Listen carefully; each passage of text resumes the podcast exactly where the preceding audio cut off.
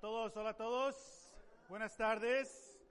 Ah, por favor, abran la poderosa a Juan, al Evangelio de Juan, el capítulo, el capítulo 11.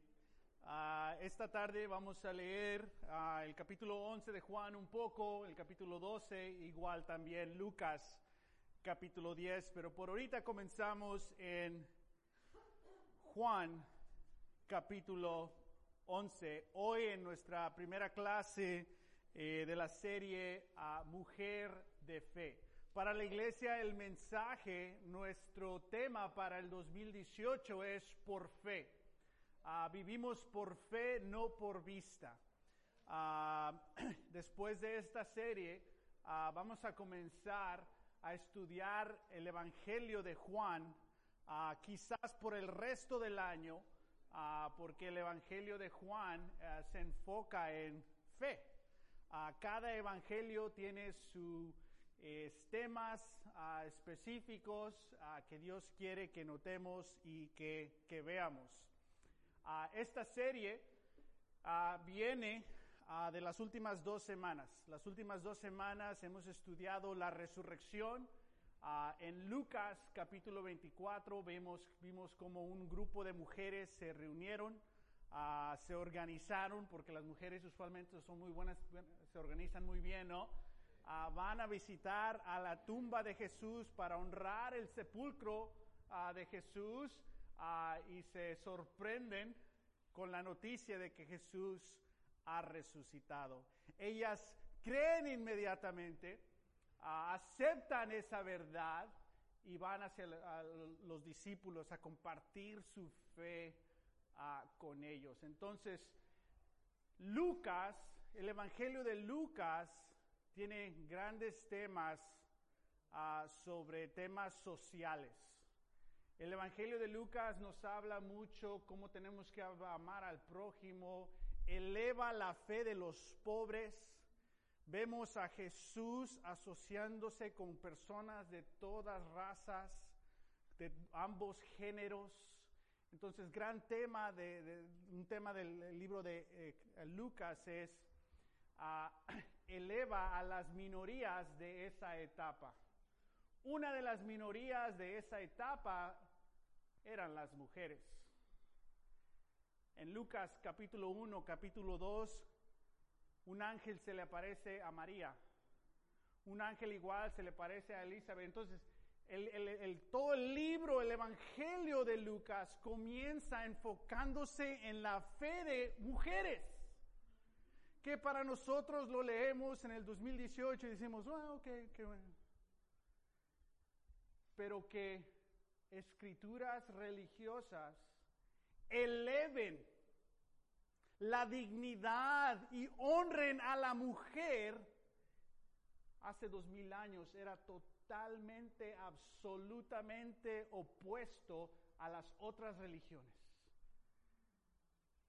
Y si nosotros viviéramos en esa etapa y veamos cómo estas mujeres tienen fe y estas escrituras religiosas honran y elevan la dignidad de la mujer, si viviéramos en esa etapa, viéramos cómo el cristianismo es absolutamente, totalmente diferente a todas las otras religiones.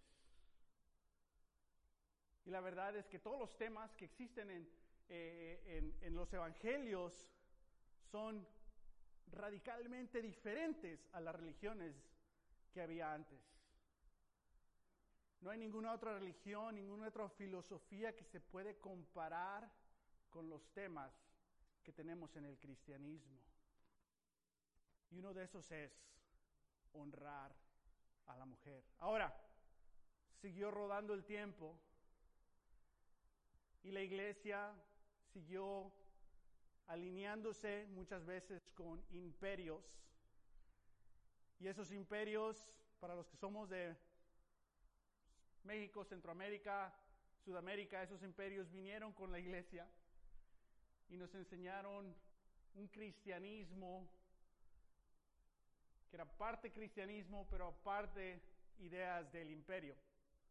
Y es por eso que a pesar de esas generaciones perdimos un poco los temas ah, que, que Dios nos da en las escrituras. Uno de ellos es la dignidad y la honra a la mujer. Porque en el cristianismo incompleto la mujer se puede sentir inferior al hombre, inferior en la sociedad. Ese nunca fue el plan de Dios. Amén. Dios, al contrario, como ninguna otra religión, honra, eleva el lugar y la dignidad de la mujer. Y hoy queremos continuar ese tema porque hablamos del capítulo 1 y 2 de Lucas y también dimos referencia al capítulo 24 de qué evangelio? Lucas. ¿Ven el tema? La mujer de fe. Ah, entonces en esta serie queremos elevar un poquito más intencionalmente en nuestro servicio, en nuestros estudios, esta fe de la mujer. Amén. Lo que no estamos diciendo es cómo la mujer es mejor al hombre. Si explico, eso es, eso es pelear ah, con el mal, con mal. Ah, nunca ningún ser humano, ni, ni ambos de los géneros, se va a acercar más a Dios comparándote con alguien más. Nos acercamos a Dios comparándonos a Él. Ah, amén. Entonces, como hombre, te invito a que veas estas perspectivas que Dios tiene. Tal vez ya las tienes, pero también podemos crecer como hombres ah, en esa área. Y como mujeres puedes ver ah, la honra y la dignidad que solo el cristianismo te ofrece a comparación de todas estas otras religiones o filosofías. Filosofías, amén. Entonces vamos a Juan capítulo 11, vamos a conocer una familia, esta familia está compuesta de dos hermanas y un hermano. Una se llama Marta, ella se llamaba Marta, sí, se llamaba así, Marta. Ah, otra se llamaba María y tenían un hermano pequeño que se, llama, que se llamaba Lázaro. Esta es una familia de tres, uh, dos hermanas y un hermano. No hay mención de esposos. Entonces vemos que es una familia que vives uh, donde quizás Marta, vamos a ver, es esta, uh, básicamente la cabeza de esa familia. y vemos eh, también estas relaciones entre hermanos y hermanas. Ah, y vamos a aprender de las debilidades de Marta y vamos a aprender de la fe de Marta. Vamos a aprender igual de la fe ah, de María. ¿Ok? Entonces, para aprender un poquito sobre la familia, vamos a, Juan capítulo 11, versículo 1. Dice, había un hombre enfermo llamado Lázaro, que era de Betanía, el pueblo de María y Marta, esas son las hermanas sus hermanas. Después vamos a brincarnos al versículo 5. Jesús amaba a Marta, a su hermana, era María, y a Lázaro. Vemos esta relación que Jesús tiene con esta familia. Ahora nos dice de dónde eran, y es usualmente importante saber de dónde eran. Vamos al versículo 17 ahora nos dimos cuenta rápidamente ahí que Lázaro está enfermo, Lázaro fallece. Con tiempo vamos a estudiar esas perspectivas más. Ahorita nos vamos a enfocar más en Marta y María. Versículo 17 dice, a su llegada Jesús se encontró con que Lázaro ya había, ah, perdón, con que Lázaro llevaba ya cuatro días en el sepulcro. Versículo 18, Betanía estaba cerca de Jerusalén, como a tres kilómetros Ah, ah, de distancia. Entonces nos dice que el lugar donde vivía estas dos hermanas y este hermano está a dos o tres kilómetros de Jerusalén. Para nosotros lo leemos y ok, ¿qué, significado tiene? Pero debemos entender que esta familia está cerca del centro de alabanza de esta comunidad. Que esta familia estaba consciente de lo que ocurría o no ocurría en aspectos de la fe, en aspectos de liderazgo. Obviamente ellos estaban acerca de la tensión que Jesús tenía con toda esa sociedad. Y a pesar de todo eso, vamos a ver cómo constantemente ellas le abrían las puertas a Jesús arriesgando mucho. Acabamos de ver un pequeño video de introducción ¿no? sobre a nuestras hermanas iglesias en el Medio Oriente. Sabes, les pidemos que cuando veamos estos videos no tomes fotos o no podemos subir estos videos a las redes sociales porque ellos todavía viven en una sociedad donde puede peligrar su vida si se les ve sus, rostros, sus caras, sus familias en, en asociación con el cristianismo. Es un mundo totalmente diferente. Pero nos podemos imaginar la misma tensión ocurrir en el ministerio de Jesús, pero a pesar de eso, estas mujeres le abrían las puertas a Jesús, ponían en riesgo lo que la gente decía de ellos, ponían en riesgo tal vez sus vidas, pero para ellas Jesús valía la pena. Amén. Ahora nos damos cuenta que el hermano está enfermo y después ese hermano fallece. Y a pesar de todas las responsabilidades y misiones que tenía Jesús, cambia sus planes para ir y estar ahí con esta familia. Y cuando llega él ya hay cuatro días donde Lázaro está, ha fallecido. Leemos el versículo 33 y 35. Dice, al ver llorar a María, y a los judíos que le habían acompañado, Jesús se turbó y se conmovió que profundamente. Creo que todos nosotros nos sentimos de una manera u otra conmovidos ah, con lo que ha compartido Cristal, con lo que sufrieron a Héctor y Cristal en la pérdida de su primera hija. Continúa esta escritura y dice aquí el versículo 34. dice Jesús, ¿dónde lo han puesto? Preguntó. Ven a verlo, Señor, le respondieron. Y versículo 35 dice aquí que Jesús lloró. Si nos podemos imaginar lo que, lo, que acaba de entrar Jesús a esta situación y ve a todas estas familiares llorando por la pérdida de su hijo, de su hermano. Los familiares cerca de ahí. No leemos la interacción en que Jesús tuvo con Marta y con María para otro día, pero vemos el corazón de Jesús en la pérdida de un ser querido al escuchar lo que compartió Cristal. Por primera vez me imagino algo diferente sobre esta escritura. Porque Jesús está ahí y él revive a Lázaro. Si lo va a revivir, ¿por qué llora? Si lo va a revivir, ¿por qué está conmovido profundamente?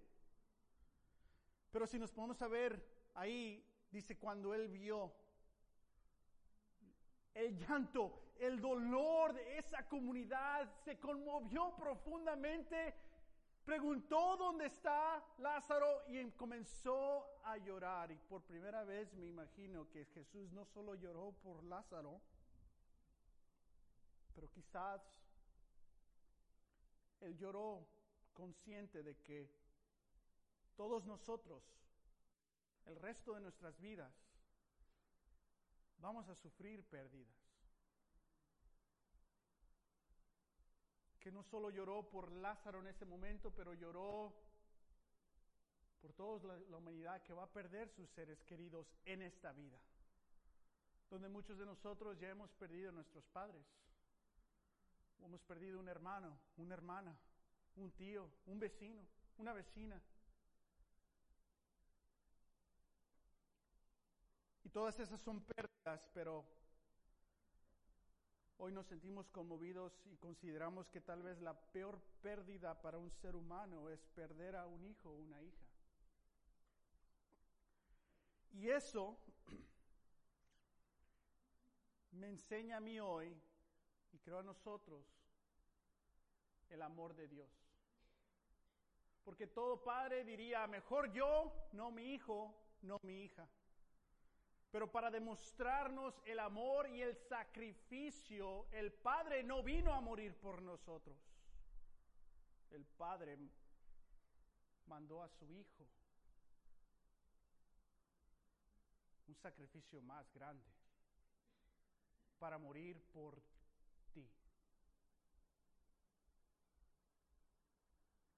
Y ante Dios, tú vales el sacrificio del Hijo. Ante Dios, tu salvación vale la sangre de Jesús.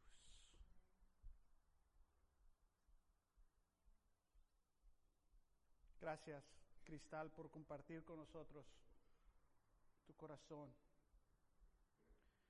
Y vemos aquí el corazón de Jesús y esta relación que tiene con esta familia de hermanas y hermanos. Jesús revive a Lázaro, pero ¿sabes qué? Lázaro siguió en esta vida y Lázaro falleció de nuevo. Él no resucitó como Jesús resucitó. Jesús resucitó, ya nunca hay muerte, venció la muerte y esa es la esperanza para nosotros.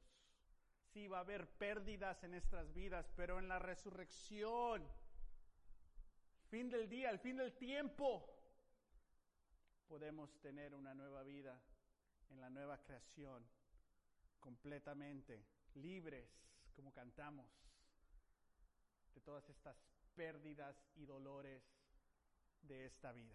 Pero a pesar de eso, nuestro dolor en este mundo aún cuenta y vemos aquí de nuevo Jesús llorando, conectándose con los dolores de esta vida. No sé cuáles son tus dolores de esta vida, pero Jesús se conecta contigo. Amén.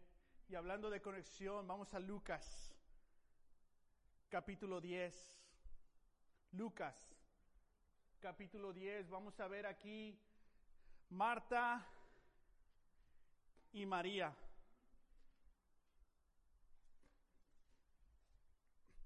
Lucas capítulo 10, versículo 38. Vamos a ver la hospitalidad y la prioridad a la misión de Dios. Estas dos mujeres nos ayudan a, ver y a imitarlas a ellas en su hospitalidad y prioridad a la misión. Quiero clarificar qué me, qué me refiero con la palabra hospitalidad. Hospitalidad físicamente es abrirle las puertas a alguien, obsequiarle a alguien necesidades, darle refugio, ánimo, hospitalidad. Pero esta palabra se tiene que refiere mucho más a cosas físicas. Tiene que ver también con hospitalidad, a que aceptas el consejo, el ánimo, las correcciones, retos de otras personas porque eres hospitalario. Que también aceptas que otras personas te animen a ti eso también es parte de la hospitalidad. Pero también hospitalidad a la misión de Dios, porque la misión de Dios nos, llega por, nos lleva por lugares físicos y emocionalmente espirituales que tal vez no queremos ir. Pero si le damos hospitalidad a la misión de Dios, Él nos sigue conduciendo para que se cumpla su voluntad, no la nuestra. Y prioridad es obvio, poner primero a Dios. Pero bueno, vamos a leer lo que ocurrió un día en la casa de Lázaro, de María, Marta, María y Lázaro. Versículo 38. Mientras iba de camino con sus discípulos, Jesús entró en una aldea, ya sabemos dónde estaba, dos kilómetros de Jerón, y una mujer llamada Marta, ¿lo qué? Lo recibió en su casa. Entonces, ¿quién invitó a quién? Podemos imaginar que Marta fue la que inició. Ya está aquí Jesús, tráetelo para acá. Y Jesús está con sus discípulos, o tráetelos para acá. Tenía ella una hermana llamada María que sentada a los pies del Señor escuchaba lo que él decía. Marta, por su parte, se sentía abrumada porque tenía mucho que hacer. Así que se acercó a él y le dijo, Señor, ¿no te importa que mi hermana me haya dejado sirviendo sola? ¿Ves aquí esos signos?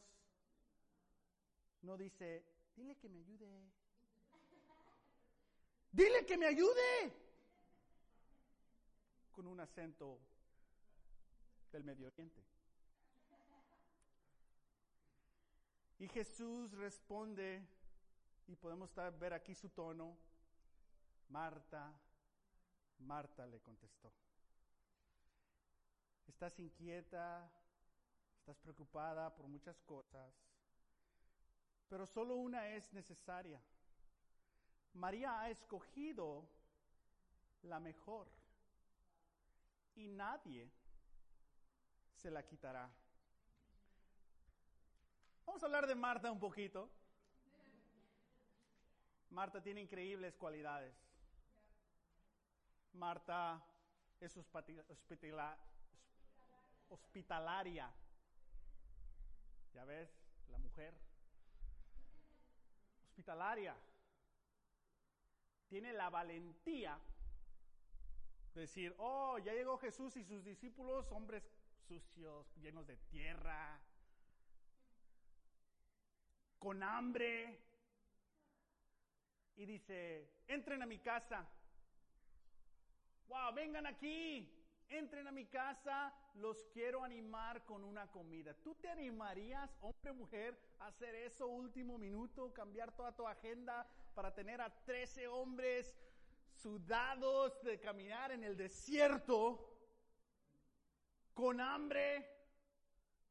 Para Marta era un honor porque Marta quería servir a la misión de Dios. Marta se ponía en situaciones difíciles para animar a Jesús y esta no era la primera vez. Constantemente ahí era una estación para el ministerio de Jesús, para recibir comida, descansar. Y después de dos, tres veces no dice Marta, ya no, esto es mucho. Y ve con otra vecina, no, no, no, yo te sigo sirviendo a tu misión. Entonces vemos esta, esta intención de Marta en servir a Dios. Creo que aquí estamos en un, en un salón, en un espacio lleno de gente que quiere servir a Dios. Y después de ese servir a Dios, algo ocurre mentalmente en Marta, y tal vez ya te ocurrió a ti, que es, dejas de escuchar. Dejas de escuchar lo que está diciendo Jesús, porque ella está, está escuchando, o sea, Jesús llegó y sí, me van a comer o algo, sí, gracias, pero Jesús a lo que te truje, como dicen en mi rancho. You don't have to translate that. Está que enseñándole a sus discípulos, porque hay una hora que se acerca, la hora de la muerte, de la cruz. Él está en entrenamiento, entrenamiento, enfocado. María está diciendo, oh, por primera vez estoy escuchando lo que le dice a sus discípulos, hay que aprovechar. Y vemos que esta mujer es un poco joven, ¿no? O joven totalmente, no sé por qué, porque se puede sentar en el piso. Ya los años pasan y los años pasan y pues tráeme un banquito, ¿no? pero estamos en, los pies de Jesús. Y Marta no puede ser una mujer muy grande tampoco. Entonces aquí vemos a Marta preocupada hacer esto. Y está escuchando, María está, wow, por primera vez puedo escuchar lo que les enseña. Y Jesús no dice, niña, aquí es para los hombres para allá, vamos a hablar. No, la aceptan, obviamente, de que las mujeres eran parte ah, importante del ministerio de Jesús. Sin las mujeres el ministerio de Jesús hubiera sufrido muchísimo. Porque no vemos cómo estas mujeres abren su casa, le dan, le, dan ánimo. Después podemos aprender en otra ocasión cómo ellas lo ayudaban a su ministerio financieramente. Ellas eran los que estaban manteniendo los gastos del ministerio de Jesús. La mujer es parte fundamental en la misión de Jesús. Y Marta quería servir a Jesús. Pero pasa que entre más servimos a Jesús, en veces el enfoque es el servicio y no el Dios. Y en eso perdió el enfoque Marta. Y ya dejó de escuchar a Jesús y ahora más difícil, ¿no? Las cosas. Y después volteaba y ve a su hermana. Tal vez a su hermana la veía ella. Y tal vez Marta hacía más ruido, ¿no? Para que ver si le hacen caso. A ver si, si notaban de que estoy sola, ayúdame. No sé. Pero llegó un límite, porque en veces la mujer llega a un límite. Y después te tiene que decir lo que te tiene que decir. Y prepárate cuando llega ese límite, porque no hay, no hay otra. Tienes que escuchar eso. No se va a los rodeos como los hombres. Si te voy a decir, te voy a decir. Y le llegó Marta a Jesús. Y podemos descubrir la debilidad de la fe de Marta. Porque lo primero que le dice, dice mucho de su fe. Le dice dos cosas. ¿Cuál ofendió más a Dios? Una le gritó, dile que me ayude. Tal vez eso ofendió a Jesús.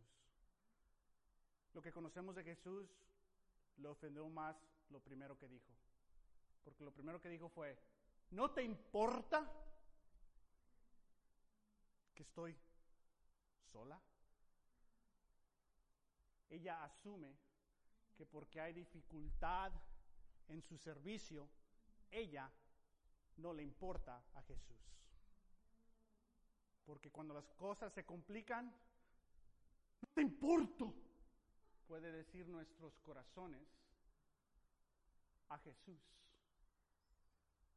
Y lo primero que le dice Jesús es, no te importa. Wow. Qué, qué cosa tan más grave decirle a Jesús, ¿no? No te importo. Y podemos aprender que muchos de nosotros tal vez podemos tener ese corazón. Algo más lo pasa y es que yo no le importo a Dios. Y cuando empieza a rodar ese pensamiento, cuando solo existe tu voz y ya no estás escuchando la voz de Dios,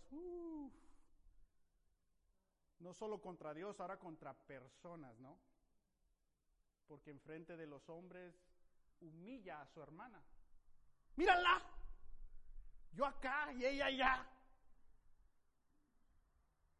Porque cuando dejas de escuchar a la voz de Dios y solo escuchas tu voz, te comparas con otros. Yo hago esto, ellos no. Yo sí soy así, ella no. Yo soy así, él no. Y vemos estos juicios, crítica, comparaciones, tono, fe er, equivocada.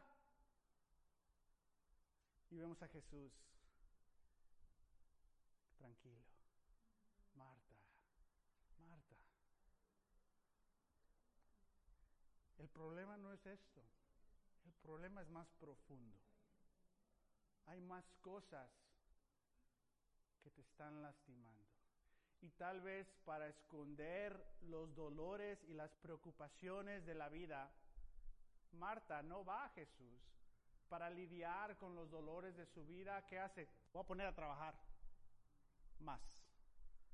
Voy a iniciar más proyectos en mi vida porque si me pongo a reflexionar, me deprimo, mejor voy a hacer algo. Y en veces eso es necesario, pero no como estilo de vida. Si no puedes reflexionar en tus heridas y recibir el amor de Dios, sin esa reflexión de recibir el amor de Dios, vas a seguir haciendo cosas y vas a acabar como Marta. Vamos a acabar, incluyo, como Marta, sintiéndonos menospreciados de Dios, críticos de personas.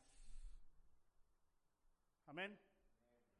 Ahora, ¿qué sintió Marta siendo corregida públicamente en su casa cuando ella inició la invitación, está poniendo todos sus recursos para ofrecer a Jesús y al fin del día la corrigen a ella.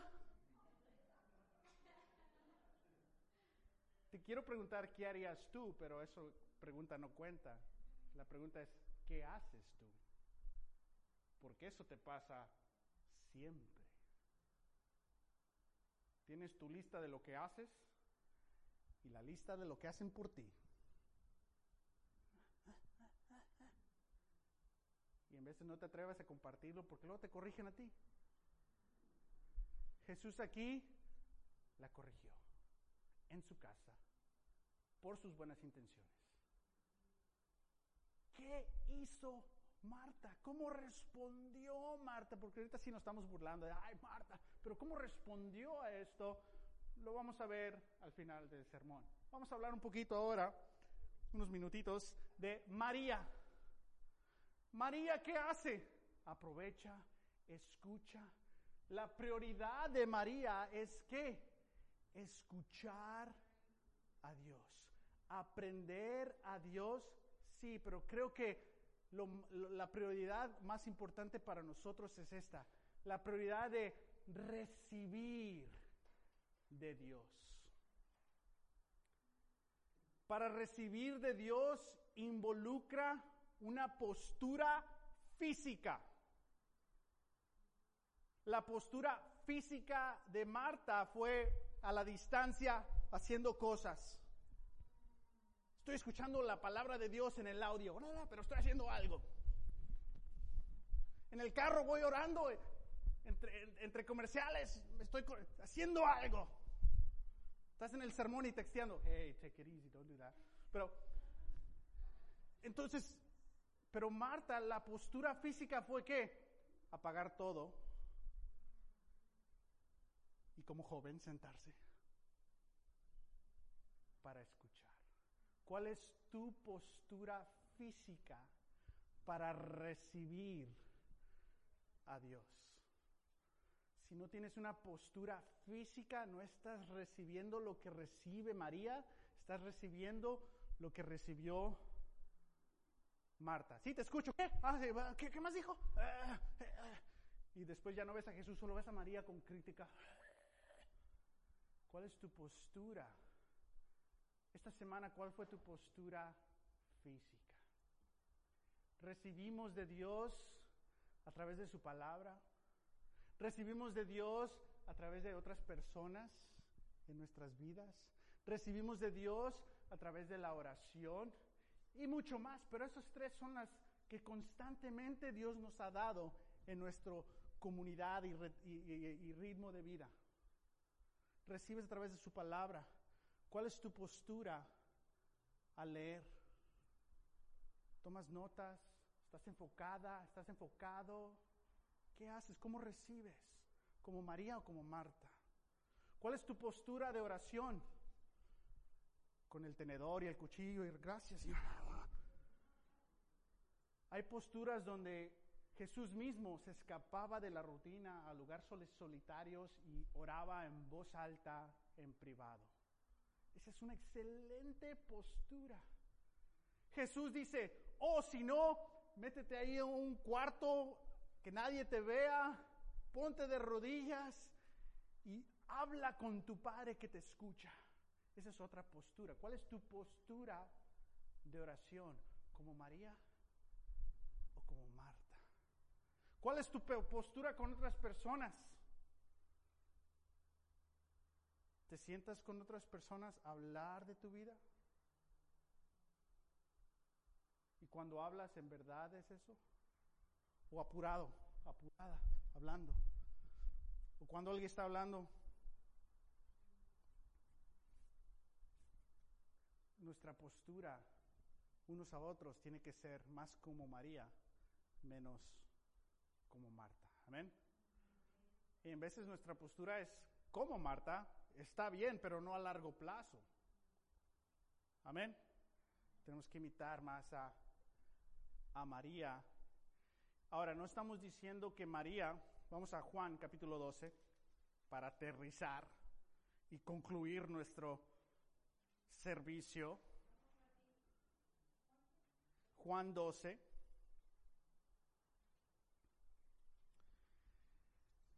No estamos diciendo que solo tienes que recibir y no hacer nada. No, no, no. Recibimos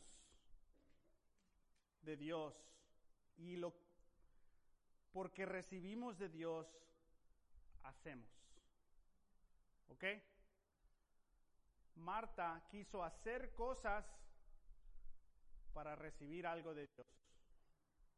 María recibió de Dios para hacer cosas para Dios. En veces quieres encontrar tu conexión con Dios haciendo cosas. Entre más hago, más espiritual soy. Eso funciona por meses, tal vez unos años, pero se derrumba. No está en la roca, está en la arena. La roca, la fundación es escuchar la palabra de Dios y después poner en práctica, recibir de Dios para hacer de Dios. ¿Qué motivó a Pablo? Lo que Dios había hecho por él. Su gratitud era su fuego. La gracia de Dios era el motor de su ministerio, lo que había recibido, no lo que hizo para obtener. Amén. Vamos a leer Juan, capítulo 12, para ver la conclusión de María y Marta. Juan 12, versículo 1 dice, seis días antes de la Pascua, ¿qué ocurre en la Pascua? Resucita Jesús. Son tres días, aquí cerca de que Jesús toma la cruz. Jesús llegó a Betania, donde vivía quién? Lázaro. ¿Ves cómo este lugar era constantemente un lugar para Jesús y su ministerio? A quien Jesús había resucitado. Allí se dio una cena en honor de Jesús. Marta, que servía. Y Lázaro era uno de los que estaban a la mesa con él.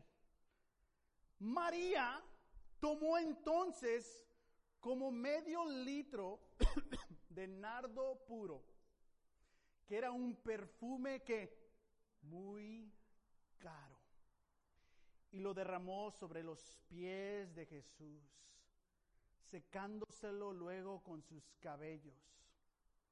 Y la casa se llenó de la fragancia del perfume. En conclusión, para Marta y María, ¿qué hizo Marta después de ser reprendida gentilmente en su casa, públicamente? Ya no voy a servir, ¿eh? Porque luego tratan uno así. Ya no voy a hacer algo. Oh, no dijo, este grupo no me valora, me voy a otro. O no fue con los vecinos a decirle, fíjate lo que me hicieron otra vez. No, no, no ocurrió eso. Marta nos demuestra la humildad de aceptar la corrección. Porque ¿qué hizo a la siguiente reunión? Igual, sirviendo. Pero no salió a decir, Lázaro, ayuda. María, ¿qué haces con ese perfume? Mira, se, está, se están quemando los frijoles. No vemos ese tono, vemos que una mujer gentil, noble, sin quejarse, siguiendo a servir a Dios, pero ahora sin, sin desconexión, sin acusación, sin crítica. Marta nos enseña cómo esta mujer acepta el reto, la corrección gentil de Jesús en su casa públicamente, que en el año 2018 todavía estamos leyendo lo que ocurrió en la casa de Marta. Sin embargo, vemos su humildad para recibir la verdad sin tomarlo personal. ¡Wow! Esa es la fe de Marta. Ahora María, ¿qué aprendemos de María? Ella escuchó a Jesús, escuchó a Jesús. Uno de los temas en los últimos días de Jesús era lo siguiente, el Hijo del Hombre va a ser traicionado, lo van a arrestar, lo van a torturar, lo van a crucificar y al tercer día va a resucitar. Y sus discípulos, ok, pero ¿cuál de nosotros somos el mejor? O sea, no le, no le entendieron. Pero María estaba tan enfocada en lo que decía Jesús que ella sí entendió. ¿Y qué hace? Derrama simbólicamente este perfume en preparación para la muerte de Jesús. María entendió el mensaje de Jesús. Y con dolor, que también su amigo iba a ser arrestado, iba a morir, aprovechó a sacar lo mejor de sus ahorritos, lo mejor de su hogar, este perfume, y dijo, voy a lavarle los pies a Jesús. En esa cultura no andaban con botas, más sandalias, y era de sumo respeto si alguien llegaba a tu casa, que uno de tus criados, o si no tenías criados, tú mismo le lavabas los pies a tus invitados. Era como con, las películas o en otras uh, sociedades donde culturas donde alguien llega a tu casa y oh dame tu chaleco no y lo cuelgas. Eso es lo que significaba lavarle los pies. En Lucas 7 Jesús está en la casa de unos fariseos y nadie le lava los pies. Que eso significa que Jesús no era un invitado muy importante para estos fariseos. Pero ahí llega una mujer que no sabemos su nombre y que Jesús le había quitado, la, había perdonado. Sabemos que vivió una vida muy impura, de acuerdo a esas escrituras en Lucas 7, y esta mujer empieza a llorar y con sus lágrimas le, empiezan le empieza a mojar los pies a Jesús y con su pelo le lava los pies. Y Jesús dice, ustedes no me lavaron los pies y esta mujer aquí está personas piensan que esa es esta María. No es esta María. Es otra mujer, pero no esta María. En Juan 11 dice que María fue la que le lavó los pies y muchos piensan, oh, Juan 11 dice esto, entonces está refiriendo a Lucas 7 en lugar de Juan 12, se pierde la gente. Pero Juan no está haciendo referencia a Lucas. No te preocupes sobre eso.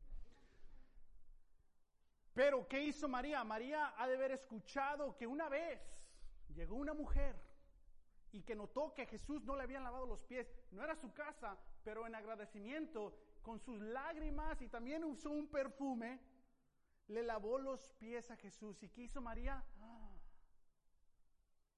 voy a imitar la fe de aquella mujer porque yo también me siento agradecida. María recibe, pero también reflexiona y María imita la fe de otras personas. María siempre está aprendiendo y poniendo en práctica, aprendiendo y poniendo en práctica. Muchos de nosotros podemos aprender, aprender, aprender y nos cuesta. So aprende y pone en práctica. ¿Y qué hace? Ofrece esto a Jesús. Era tan caro este perfume que el mismo Judas se enoja. Oye, hubiéramos usado ese dinero para los pobres. Pero después nos dice que ese dinero él se lo estaba robando. Porque donde está tu corazón, está conectado con nuestro dinero. Y María sacrifica para darle gloria a Jesús. Aunque fue por un momento. Pero ese momento está escrito eternamente y ella reconoció lo que iba a pasar en la vida de. So, ¿Qué aprendemos? La hospitalidad de Marta. Hospitalidad física y en esa hospitalidad recibe un reto, pero crece en su hospitalidad no solo externa, sino interna y acepta esa corrección y creces sin quedarse crítica o herida y aprende a servir a Jesús de la manera que Él valora como mejor. María sigue aprendiendo, sigue aprendiendo, pero sigue imitando la fe de otras personas y sigue sacrificando y participando para darle gloria a Jesús. Marta y María, hospitalidad y prioridad a la misión de Dios. Los que estamos en grupo de familia, vamos a hablar un poquito de esto, de lo que aprendimos hoy de Marta, lo que Dios habló de ti, qué puedes imitar de María uh, y de Marta. Obviamente los solteros tienen su media semana, los teens tienen su media semana, pero si estás visitándonos, te quiero invitar a que seas parte este miércoles o jueves de un grupo de familia para seguir hablando y conectarnos a tener esta postura donde aprendemos intelectualmente, pero también físicamente nos conectamos con otras personas para seguir creciendo. Hoy es simplemente el inicio uh, de nuestra serie Mujer de Fe.